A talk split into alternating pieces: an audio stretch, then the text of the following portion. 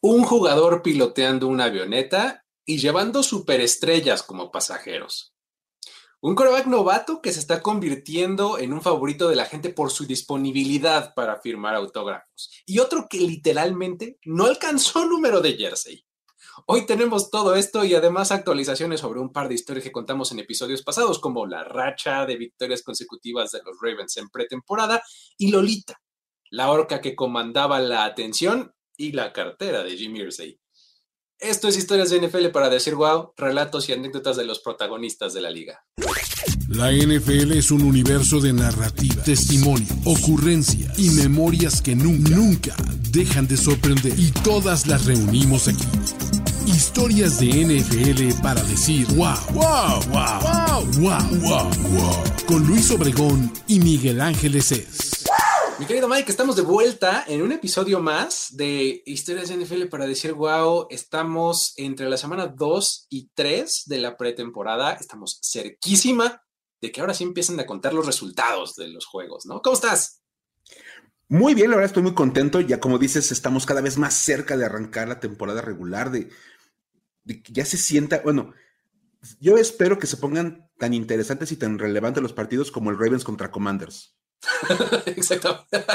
Todo el mundo estábamos así, eh, con el alma en un hilo. o sea, ya debo, debo de agradecer a ambos equipos que nos prepararon para lo que va a ser la temporada regular, con un juego de lunes que se sentía como si hubiera algo, algo en juego. Cuando no había nada totalmente por lo cual pelear, pero le echaron ganas a los dos equipos para que, para que nos eh, adentráramos ya en el, en el modo de temporada regular. Entonces, creo que también se me tiene como muy emocionado, que ya estamos de partidos en los cuales pareciera que cuentan las cosas, entonces ya como que los tenemos aquí muy cerca. Muy bien, perfecto.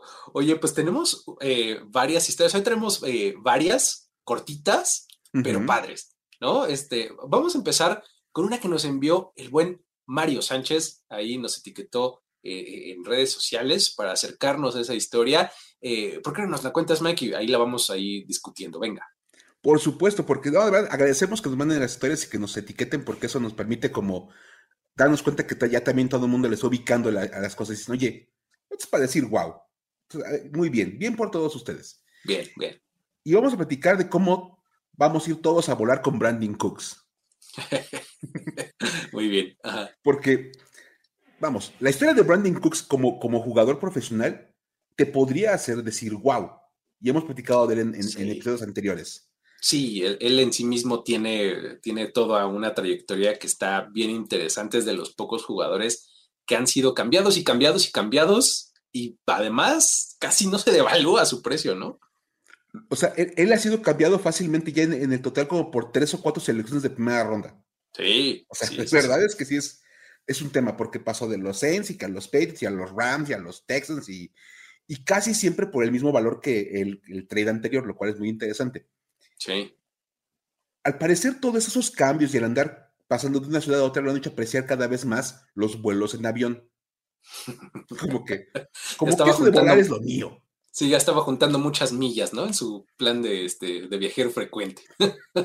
y, pues, este sábado andaban, andaban en Seattle los, los, Cowboys.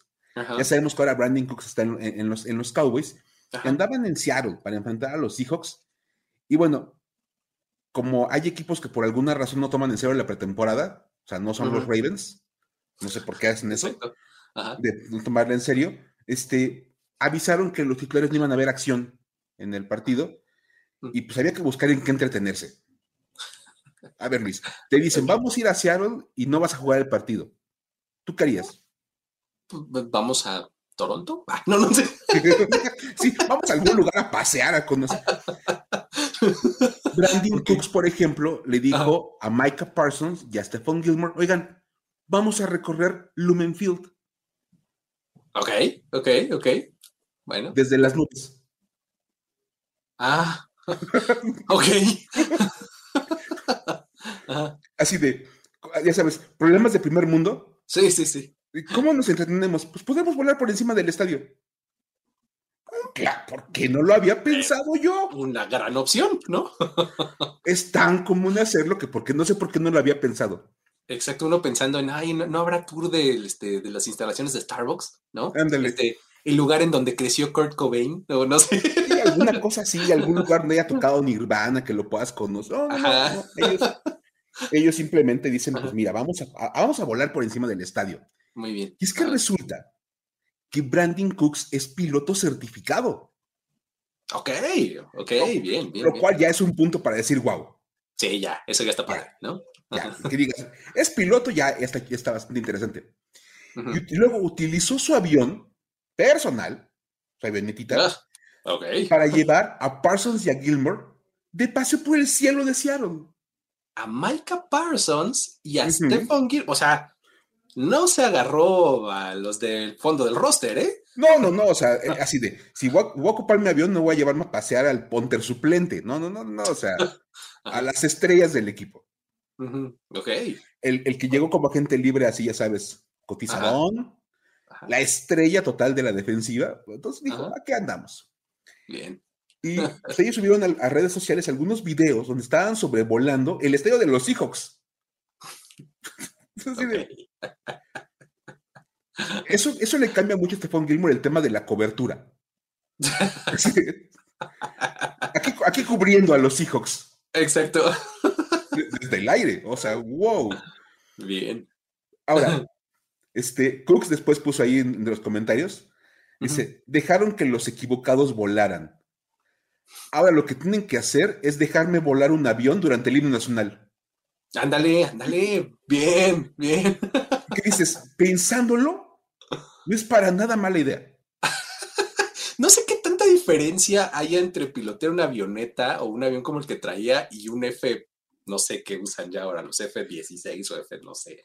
Tal vez estoy diciendo una tontería. No me sorprendería. Pero, mira, hagamos una cosa. yo no digo del Super Bowl porque pasan aviones militares. Ajá. Que pase en su avioneta volando, pues, cuando es el himno, durante un partido de pretemporada. Exacto. Sí, así con uno de esos que traen así como publicidad así de, este, atrás de la. Ándale. de la cola del avión, así de este Go Cowboys que diga o algo así, ¿no? Tengo propuesta, Luis. Está el nacional en el partido de pretemporada de los Cowboys, todos los suplentes ya listos para jugar, y cantan el himno, y pasa Brandon Cooks con su avioneta y dice America's Team. Ándale, ándale. How about them Cowboys? How about them Cowboys? ¡Wow! Bien. Y el estadio, pedimos que pongan su atención en el cielo del estadio para ver pasar a nuestro receptor titular, Brandon Cooks, con un mensaje para toda la Cowboy Nation. Ah, estaría buenísimo. Ya vale la pena el boleto. Muy bien. Ah, Ahí lo dejamos para que si la gente de los Dallas Cowboys quieren tomar la idea, se la regalamos. Sí, bueno, es un activo, ¿eh? Para venderlo a un patrocinador o algo, seguro. algo vas a poder hacer. Entonces, este, ahora, la gente hizo una observación bastante lógica. ¿No se supone que los jugadores no deben involucrarse en cuestiones que pongan en riesgo su salud? Digo. Pues, pues, bueno, o sea. Y tal vez volar una avioneta pues, privada sea... Si te pones así como muy o sea, mira, lo puedo entender. O sea, puedo entender que no, no sea la, este, la actividad más segura que puedes estar realizando, pero, pues no sé, volar un avión no es tan, tan riesgoso, ¿no? O sea, no sé, no sé. Eh, puedo entender ambos lados de la discusión. Ahora, también hay que ser sinceros.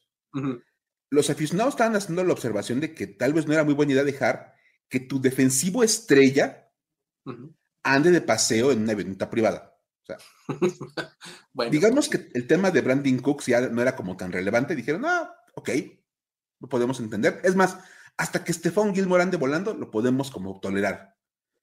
Pero poner en riesgo la, salud de Micah Parsons. Pues sí, mira, eh, puedes como pensar que con, con Cooks y con Gilmore pues en realidad los fans de los Cowboys nunca los extrañarían, ¿no? Porque pues nunca los han tenido, ¿no? Claro. o sea, no han visto nada de ellos, ni siquiera en pretemporada, ni nada, ¿no? Entonces, pues no extrañas algo que nunca has tenido, ¿no? Pero a Parsons, ese sí, a ese sí lo seguro que se le extrañaría. Y vaya que lo extrañarían. Sí. Total que, bueno, más allá de cualquier cosa, fue un juego de pretemporada bastante memorable para los involucrados. Pues sí, pues sí, totalmente. No vieron el campo, no jugaron, pero de que se van a acordar del partido, se van a acordar del partido. Pues sí, seguramente. Muy bien. ¿Qué cosa? Está, este, eh, híjole. Creo que la mejor parte fue nuestra idea de activación. hay, de verdad, o sea, Dallas Cowboys, cualquier equipo NFL, cuando quieran una idea de cómo arrancar un partido, háblenos. Van a ver cómo la idea se las aventamos de volada. Y cobramos barato. Sí, sí, sí. seguro más barato que su marketing team. Muy bien. Perfecto. Vámonos a la que sigue. Wow. Tenemos el caso de que Andy Richardson se está convirtiendo en un hombre del pueblo, ¿no? Él sabe que se debe a su gente, ¿no? Ok. Ahí, este, Anthony Richardson, eh, contexto por si usted lo ubica, ¿no? Anthony Richardson es el coreback novato de los Colts, ¿no? Ese eh, que acaba de llegar al equipo y que está causando eh, gran revuelo por su talento y demás, pues bueno, él llegó a los Colts con la promesa de ser como la solución, ¿no? A todos los problemas del equipo en la posición de coreback, ¿no? Eh, con esta selección como que los Colts le dieron la vuelta a esta serie de intentos fallidos que tuvieron de ir por un coreback veterano, ¿no? Uh fueron por lo contrario. Vamos por un novato, ¿no? Ok. Fueron al otro extremo, además, porque el novato probablemente al más crudo, al que le falta más trabajo y demás. O sea, era o al veterano que está prácticamente en su última temporada, o nos vamos por el novato al que todavía le falta un montón de experiencia y de, este, de desarrollo en su juego, ¿no? Mira, yo lo que veo como positivo es que ya cuando menos con Richardson tienes la, probabilidad muy alta de que juegue dos temporadas. bueno, exacto, ya. ya, ya, ahí vas de ganancia. Eso es, de, eso es ganancia, ¿no? Pero bueno, eh, mientras se confirma si es o no la solución, pues él se ha establecido ya, como lo decíamos, como un hombre dedicado a la gente, un hombre del pueblo. Porque, fíjate, hasta este momento la conexión entre Richardson y los fans ha sido bastante positiva, porque, eh, no sé, de hecho ya se ha llevado hasta extremos que han medio representado un problema, porque eh, esa relación ya está siendo como demasiado duradera y no me refiero a lo largo de los años ni de los meses, sino de, es demasiado tiempo lo que les está dedicando. O sea, imagínate, hace unos días Richardson tuvo una sesión de autógrafos bastante extensa con los aficionados, eh, en la que, pues, hasta imagínate que terminó regalando sus zapatos, ¿no? A una niña. O sea, ya de ese tamaño así de salió descalzo de que firma y firma cosas y regala que el guante y que la toalla y ya. Los zapatos también ahí van. Ah, sí, no te preocupes, ahí está, ¿no? Imagínate. Entonces, la sesión iba tan bien que el equipo tuvo que mandar a una persona del staff para ya llevarse a Richardson porque seguía firme y firme y firme cosas sin parar, ¿no? Entonces, esta actitud amable de Richardson ha provocado pues que se le vaya ahí la vida. O sea, se toma demasiado tiempo para firmar autógrafos en cada sesión. ¿no? Entonces, oh Dios. Todas las veces que ha hecho eso, que se acerca a, los aficionados para firmarles cosas, alguien del equipo o de seguridad o de utilería o de lo que sea tiene que llegar por él y decirle, oye, ya, ya vámonos. Y ya métete al locker, ¿no? Porque se le van ahí este, todo, todo su tiempo, ¿no? Entonces, Stephen Holder de ESPN eh, le puso como un poco más de contexto a esta situación, ¿no? Y dijo que esto ha pasado prácticamente todos los días del training camp. Dios O sea, el equipo de seguridad tiene que llevarse a Richardson para que ya deje de firmar. O sea, imagínate que llevamos, pues, no sé, un mes de training camp o algo así y en todas las sesiones se acerca al público, ya ves que los training camps son abiertos y con, gente y demás. Casi, casi como 80, mientras la gente siga aplaudiendo, ¿no? sigue cantando. Mientras sigan presentando cosas, yo las sigo firmando. Tal cual. Entonces, imagínate. Entonces, antes de empezar la temporada, ya Anthony Richardson tiene a los aficionados en el bolsillo, eso tenlo por seguro. Y es que está padre, o sea, y lo entiendes y dices, es una muy buena idea, a fin de cuentas, el tema de tú sabes todo lo que ha pasado el equipo con el tema del coreback, que ha sido una cuestión bien, o sea, lo decimos en broma, pero no, si vimos pasar por ahí a Philip Rivers, y a Carson Wentz, y a Matt Ryan, y a Nick Foles, y de verdad dices, ha sido un drama, pero descomunal. Llega un chico, como dices, aparte, el cuate más, más joven, no se lo, no se puede encontrar. O sea, sí. un, poquito más joven no tiene credencial para votar. No, podía, llegar a entender sin que lo dejara su papá. Exacto. También, también está, tan, está tan chico, está tan joven que obviamente quiere como demostrar a la gente que de verdad está interesado en ellos, que los quiere como, como reconocer, eh, entender que se debe a ellos. Pero ya imagino también como de, oye, vamos a empezar la junta de corebacks. ¿Y Richardson? Está firmando ahí Sigue firmando autógrafos, coach. No, sigue Por favor. Porque además es una cosa que también se habla mucho y si han visto Hard Knocks y todo ese tipo de cosas, son operaciones como demasiado como calendarizadas, cronometradas, como de de aquí a acá hacemos esto y en cuanto esto acaba van a hacer tal cosa y luego van a hacer tal cosa y ¡pum! Tienes 15 minutos desde que se acaba esto para que empiece lo otro y esos 15 minutos casi casi que los ocupas nomás para moverte de un lado a otro. ¿no? Ándale, sabes que ya entrenamos, te bañas, te cambias y te quiero en junta, porque vamos a ver video. Exacto. Y de repente, sí, ¿cuál baño? ¿Cuál te sigue todavía así, este, firmando y, regalando tenis y toda la cosa? Está como súper complicado. O sea, está padre, está bien, bien padre y qué bueno que lo haga, pero tiene que haber, como dicen, un límite. Sí, pues sí. Imagínate luego la gente que se dedica a eso, ya firma de Anthony Richardson no va a valer nada, porque hay muchas. ¿no? Todo mundo tiene algo firmado por Anthony Richardson. Todo el mundo tiene algo firmado por él. Total, pues. Pero bueno, muy bien. Ahí está la historia. Vámonos a la que sigue. Tenemos a Teddy Bridgewater. Es el coreback 50 de los Lions. O sea, ¿el coreback 50 se referirá a que llevan 50 corebacks? ¿O, a qué se refiere esto? Me, cuéntanos, por favor. Es que está bien padre porque este, Teddy Bridgewater, todo el mundo lo conoce, es un jugador ya con experiencia en NFL, es un veterano, que anda dando la vuelta por algunos equipos. Y él llegó hace unos cuantos días para pelear por un puesto como suplente de Jared Goff. O sea, es más, Dan Campbell dice que lo conoce de su época cuando vieron por ahí por los, por los Saints, los dos. Y dijo, ah, pues mira, yo quisiera como que pues, traerlo porque es un veterano que le aporta, como que tiene talento. Y llegó y firmó con los Lions. El único problema que ha tenido, y hay que decirlo, eso es muy honesto, es que tiene que usar un, jersey de linebacker para jugar. Exacto. O sea, porque pues, este, pues no hay, no hay otro jersey. O sea, no hay otro número. esa es una cosa que es bien divertida, porque cuando lo anunciaron, parecía como un stunt así de, Teddy igual va a ocupar el número 50. Y tú, o sea, el cuate que quiere llamar la atención así como de, claro, algo bien raro y luego cuando le empieza a escarbar un poquito es, no es que de verdad no había otra cosa que pudiera utilizar. O sea, es real, o sea, porque sí, efectivamente yo cuando, cuando vi eh, el anuncio que además se dio en redes sociales, ¿no? O sea, salió así como la foto con el número 50, ¿no? Con este fondo, eh, pues del color del jersey de, los Lions. Dije, el 50. Y justo lo primero que pensé, dije, ay, qué payaso, ¿cómo el 50? ¿No? Sí, por hacerse el interesante el güey así. No, Resulta que, a ver, la NFL ha expandido la, regla de uso de números. Ajá. O sea, ya de repente vemos linebackers y corners y receptores usando el número 5 y el número 4. Sí, Cosas que aún seguimos tratando de acostumbrarnos los que somos de la vieja escuela, pero pues que lo entendemos. Ok. A pesar de esa expansión de las reglas, los corebacks no tienen como mucho para dónde hacerse. O sea, la verdad es que tienen pocos números para elegir como jugadores y solo pueden agarrar del 0 al 19.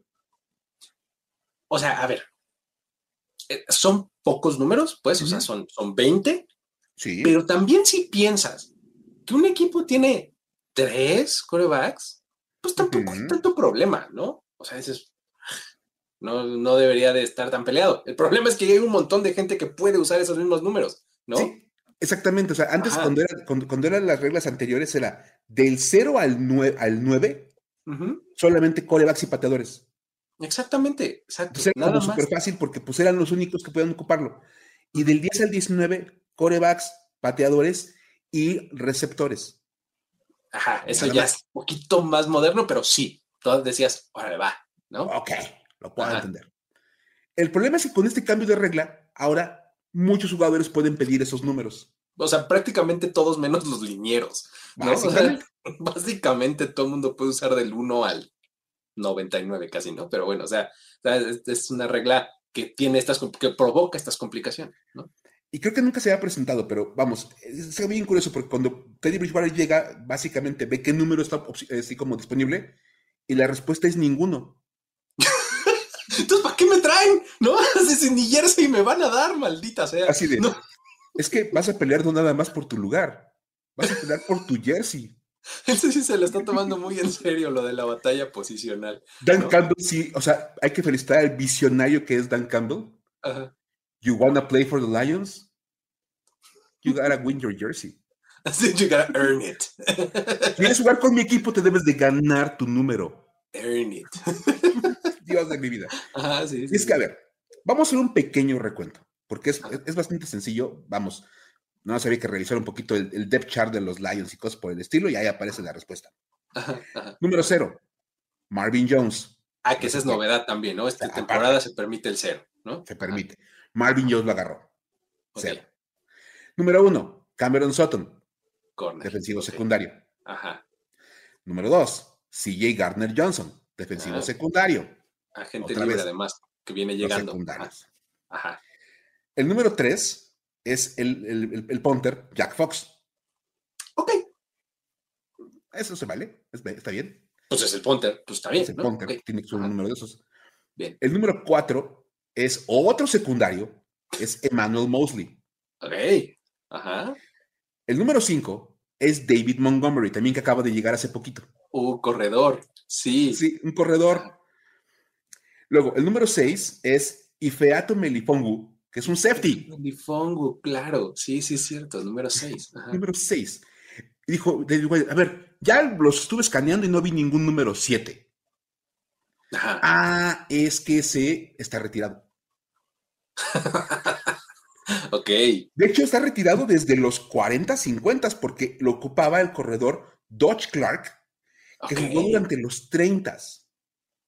Oh, wow. O sea, nunca veremos un número 7 en los Nunca van a ver un. Es más, si ustedes han visto a, un jugador número 7 de los Lions, amigos, ustedes presenciaron los inicios del NFL. sí, claro. sí, sí, está usted ya en edad muy avanzada. Que gracias por estar escuchando podcast, ¿no? Muy bien por ustedes. ¿No? Exacto. Muy buena actualización. Pero a ver, luego. Número 8. Josh Reynolds, receptor. Muy bien. Número 9. Jameson Williams, receptor. Ajá. Número 10. Nate Sotfeld, coreback. Ah, ahí está el primer coreback, muy bien. ok. Ajá. Número 11, Calif Raymond, receptor. Ah, otro receptor, ajá. Número 12, Hendon Hooker. Ah, novato coreback, claro.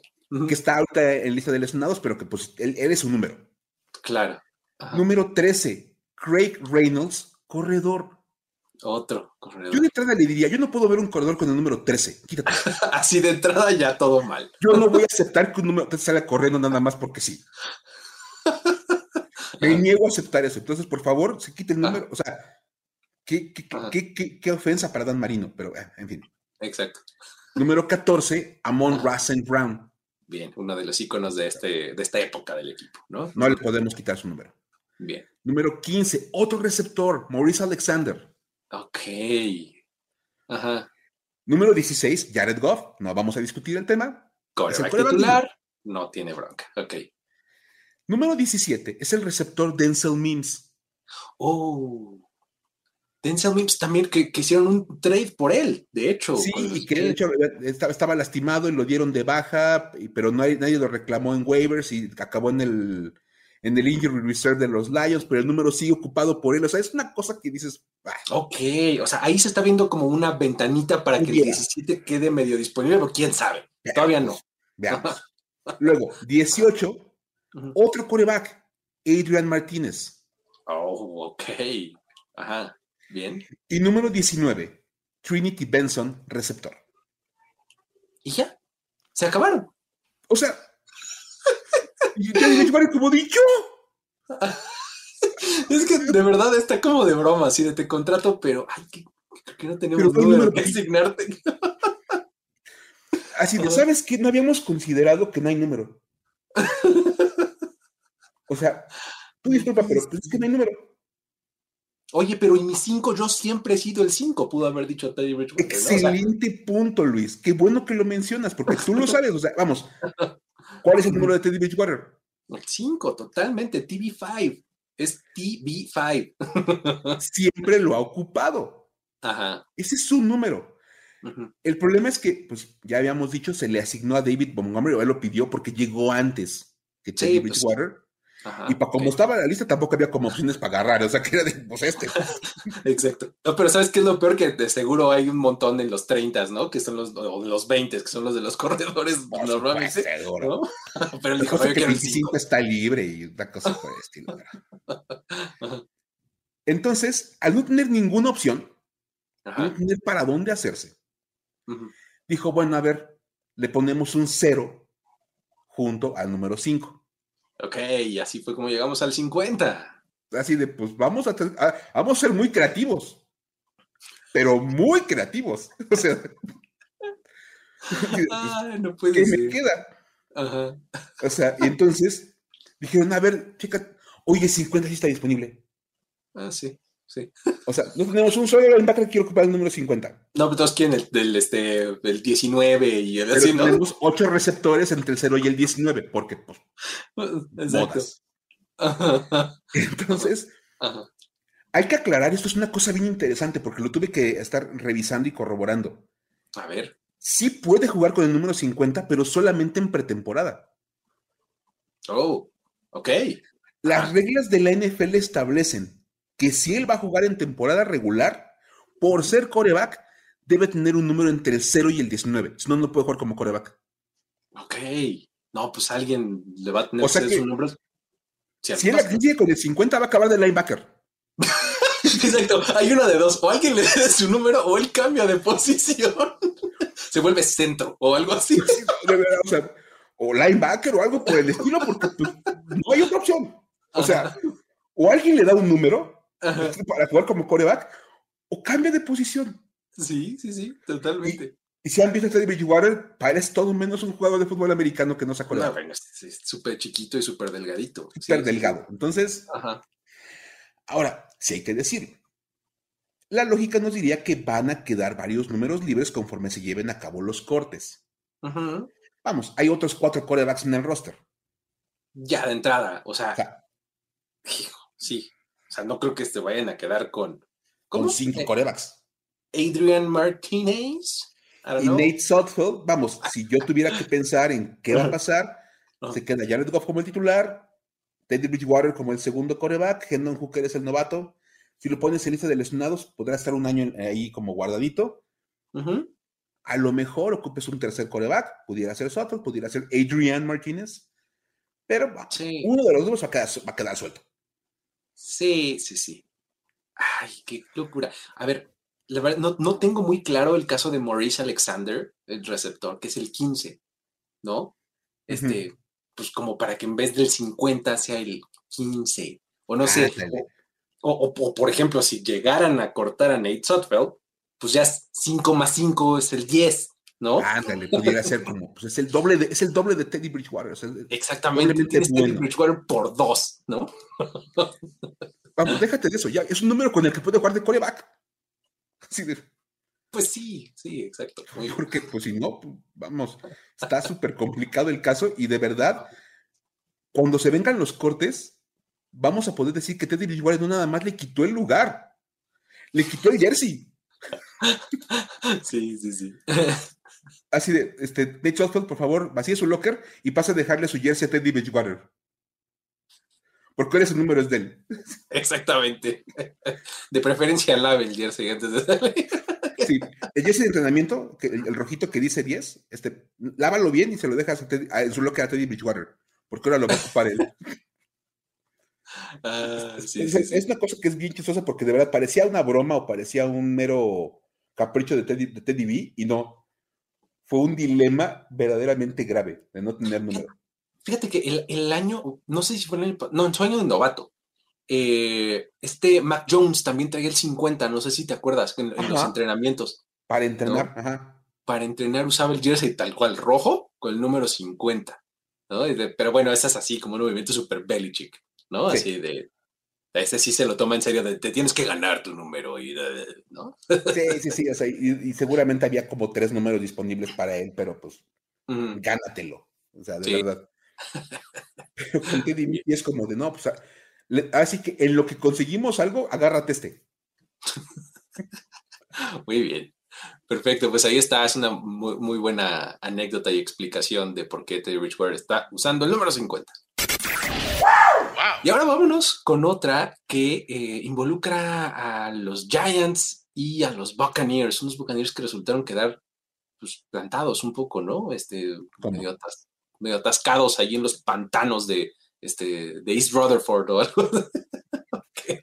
Así de, a ver Luis, esto que elabores, por favor. a ver, vamos a poner un poco de contexto primero. Durante la pretemporada sabemos que es cada vez más común que los equipos, antes de tener un partido entre ellos, eh, tengan como una sesión de entrenamientos conjuntos. ¿no? Ahí es donde eh, pues, aprovechan ¿no? los coaches para como darle un ritmo distinto a los entrenamientos, para que los jugadores tengan enfrentamientos con otros, este, otros rivales, otras técnicas. O sea, vamos, los entrenamientos conjuntos son cada vez más, más comunes y muy bien recibidos y muy bien vistos, ¿no? Claro. Entonces, eh, todo eso está muy bien, ¿no? Hasta que pues, los jugadores empiezan a pelear entre ellos. Pues, bastante común, ¿no? Este, no, Muy no es, eh, eso es algo que hemos visto que no es bien recibido por nadie de la liga, por nadie de los coaches, o sea, como que resalta mucho esta, este espíritu competitivo y demás, y pero no es algo que esté como, como bien recibido y bien visto, ¿no? Entonces, el asunto es que eh, cuando eso pasa, pues las cosas a veces se ponen medio complicadas y pues entonces ahí es cuando lo aterrizamos a este caso, porque los Buccaneers viajaron esta semana pasada a New York para alistarse para su juego contra los Jets, ¿no? Eh, y pues bueno, como decíamos, pues surgió la idea de hacer estos entrenamientos en conjunto y todo, y pues bueno, todo pintaba muy bien. El problema empezó el miércoles, porque en ese, en ese solo entrenamiento hubo seis peleas. ¿Qué? Imagínate. Entonces, a ver, no. Pregunto nada más, ¿qué estaban entrenando? ¿Para qué deporte? sí.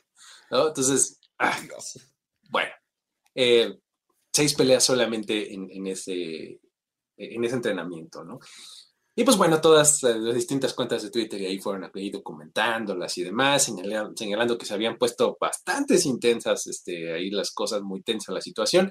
Y eh, pues bueno, ante esta situación de plano, Robert Sale, el coach de los Jets, dijo, ¿saben qué? Esto se acabó, se cancela el último entrenamiento conjunto que tenemos, que era el del día siguiente, ¿no? El problema es que los Bucks estaban ahí, ¿no? O sea, ya habían hecho el viaje. Es que justo lo que pensaste que dices, los Bucks, ok, uh, pero tengo una pregunta ahí. ¿Yo dónde entreno? Exactamente. O sea, les quedaban dos días para su partido ante los Jets y no tenían dónde entrenar, ¿no? Tal cual. Entonces, pues, este, obviamente los Bucks no se iban a regresar a Tampa Bay un día y luego vas de vuelta al siguiente. O sea, no, no, no, no, no. No tenía ninguna lógica, ¿no? Entonces, claro. la buena noticia es que, pues, ahí en New York no es como que los Jets sean el único equipo, ¿no? Hay, ciertos New York Football Giants, ¿no? Que también están por ahí y da, dio la feliz casualidad de que los Giants iban a jugar el viernes en la pretemporada. Entonces, el jueves no tenían ninguna actividad, estaba libre completamente de su instalación y les dijeron, muchachos, ¿por qué no la usan? Ustedes no tienen dónde entrenar el jueves. Yo no voy a entrenar el jueves. ¿por qué no la usan ustedes? ¿No? Y entonces. Es buena suerte, ¿eh? la verdad. ha sido una coincidencia feliz, totalmente, ¿no? Entonces, así fue como las instalaciones de los Giants albergaron a los Buccaneers para que pudieran entrenar un día ellos solitos ya, ¿no? Ya sin, sin nada de Jets ni nada, y, pues pudieran ahí este, terminar su preparación para el encuentro y pues no perderse ahí de, un entrenamiento. ¿Qué tal? O sea, literal es como el, cuate que te, que te, fuiste de fiesta y el amigo con el que te fuiste se fue. Y tú te dices, no, mira, quédate en mi casa. Sí, no te preocupes, al fin que mi roomie no llega. Ándale. ¿No? Mi roomie está en su, está en su pueblo. se fue a su pueblo. Se va a su pueblo. Llega, llega hasta pasado mañana. Me quedo a dormir en tu casa, ¿cómo no? O sea, de verdad es que. O sea, imagínate nada más, porque aparte, vamos, incluso analicémoslo. Estamos en pretemporada. Traes 90 jugadores. Sí, sí, o sea, sí, Eso de mover a los jugadores de un lado para otro, es, o sea, en un equipo de NFL son 50, 53. En temporada regular, pero estos son 90. Sí, solo jugadores. Falta todo el demás staff y toda la demás gente que viaja con el equipo, que es un montón, ¿no? Sí, la logística de decir, ah, ¿sabes qué? Regresamos en la tarde a Tampa Bay, dormimos ahí dos días. Güey, no, o sea. No, espérate. Ya estamos acá. Sí. Resolvamos. ¿Verdad? Ese sí aplica, vamos a resolver algo. Y qué bueno onda los Giants que sí, bueno, y aparte, definitivamente, el, vi el, el comunicado de los Giants de afortunadamente había una posibilidad en el, en el calendario.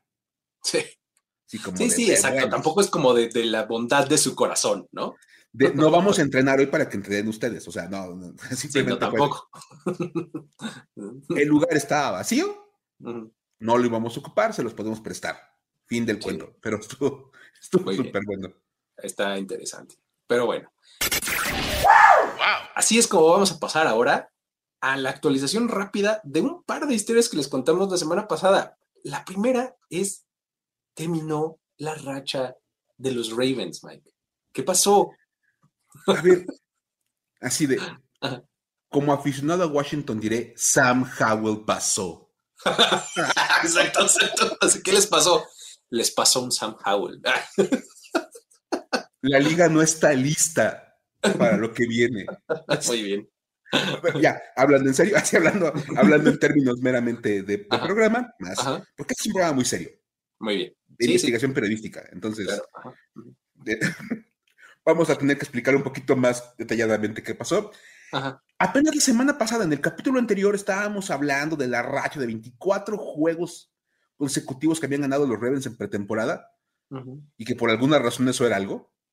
Sí, exacto. Por alguna razón eso era un tema de conversación introdujimos a, los guardianes del canon de la pretemporada, ¿te acuerdas? Por supuesto, o sea, hablamos de cómo había incluso dos escuelas de pensamiento. Sí.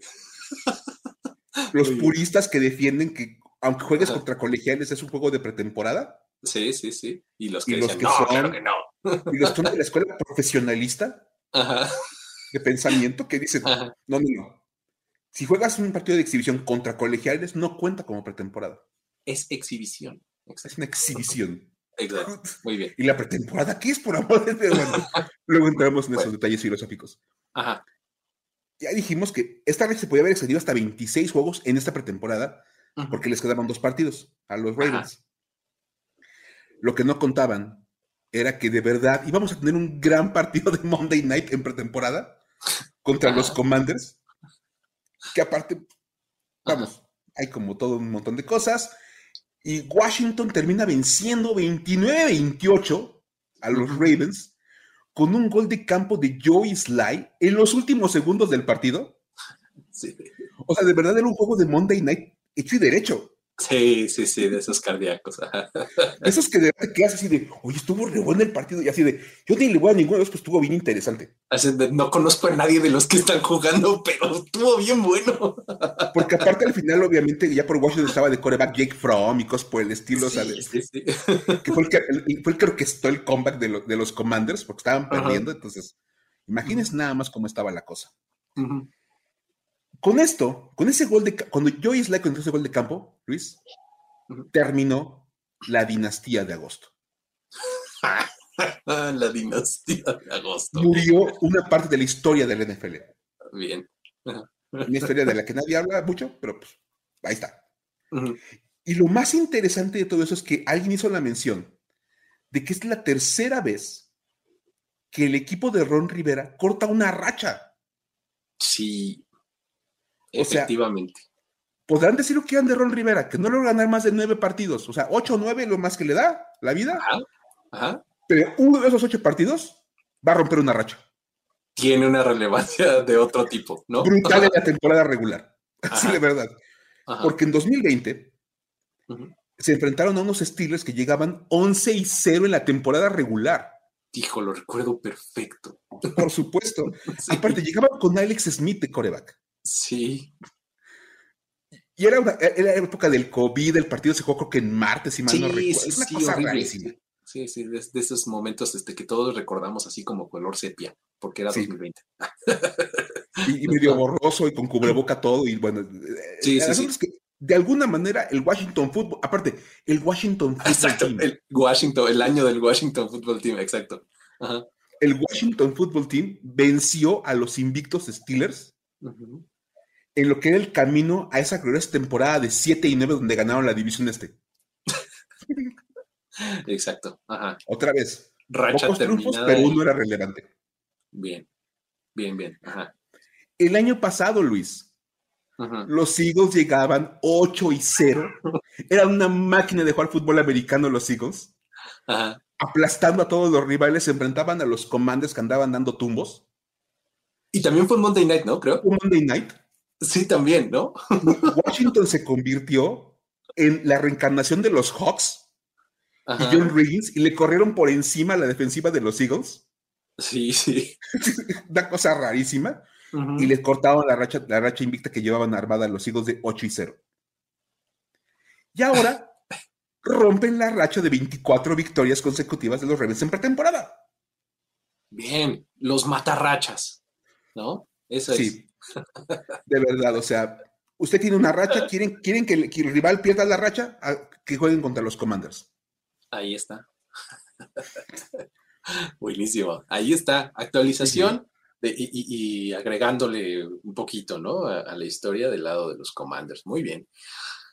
Ahora, tenemos también la actualización de la historia de Jim Irsay y Lolita, ¿se acuerdan esto que platicamos de la ballena y demás, no? Bueno, resulta que se ahorró ya Jim Irsay 20 millones de dólares. Porque... qué eficiente.